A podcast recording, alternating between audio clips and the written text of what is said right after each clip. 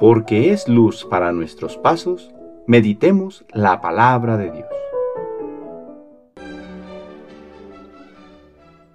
Del Santo Evangelio según San Lucas capítulo 1 versículos 39 al 45.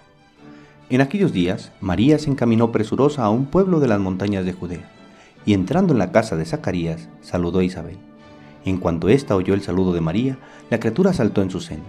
Entonces Isabel quedó llena del Espíritu Santo y levantando la voz exclamó, Bendita tú entre las mujeres, y bendito el fruto de tu vientre. ¿Quién soy yo para que la madre de mi Señor venga a verme? Apenas llegó tu saludo a mis oídos, el niño saltó de gozo en mi seno. Dichosa tú que has creído, porque se cumplirá cuanto te fue anunciado de parte del Señor. Palabra del Señor.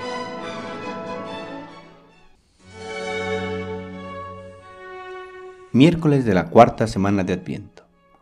Oh sol que naces de lo alto, resplandor de la luz eterna, sol de justicia, ven ahora a iluminar a los que viven en tinieblas y en sombra de muerte.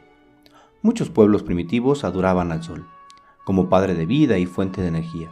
Muchos romanos, no tan primitivos, celebraban a finales de diciembre, cuando los días empiezan a ser más largos, el nacimiento del sol invicto, siempre triunfador del frío y las tinieblas. Nosotros mismos admiramos la fuerza y la belleza del sol que tanto se necesita. A pesar de este sol espléndido, a pesar de toda nuestra iluminación artificial y de nuestras cómodas calefacciones, el mundo sigue en tinieblas y el mundo muere de frío. La energía del espíritu es mucho más necesaria y mucho más poderosa que el sol y que todas nuestras centrales nucleares. De estas energías espirituales son de las que el mundo está más necesitado. La fe es, por ejemplo, una energía espiritual que mueve montañas y hace milagros una luz capaz de disipar todas las tinieblas de la noche.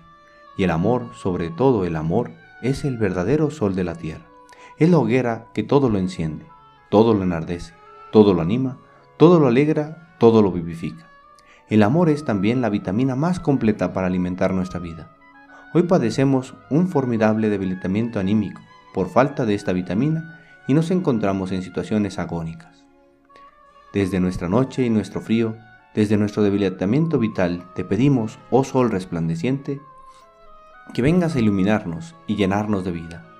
Tú eres llama viva, desprendida de esa hoguera infinita que es Dios. Tú resplandeces con esa gloria bondadosa de la luz eterna. Tú estás cargado con la energía inmensa del amor vivificante. El Señor esté con ustedes. La bendición de Dios Todopoderoso, Padre, Hijo y Espíritu Santo, descienda sobre ustedes y les acompañe siempre. Que tengan buen día.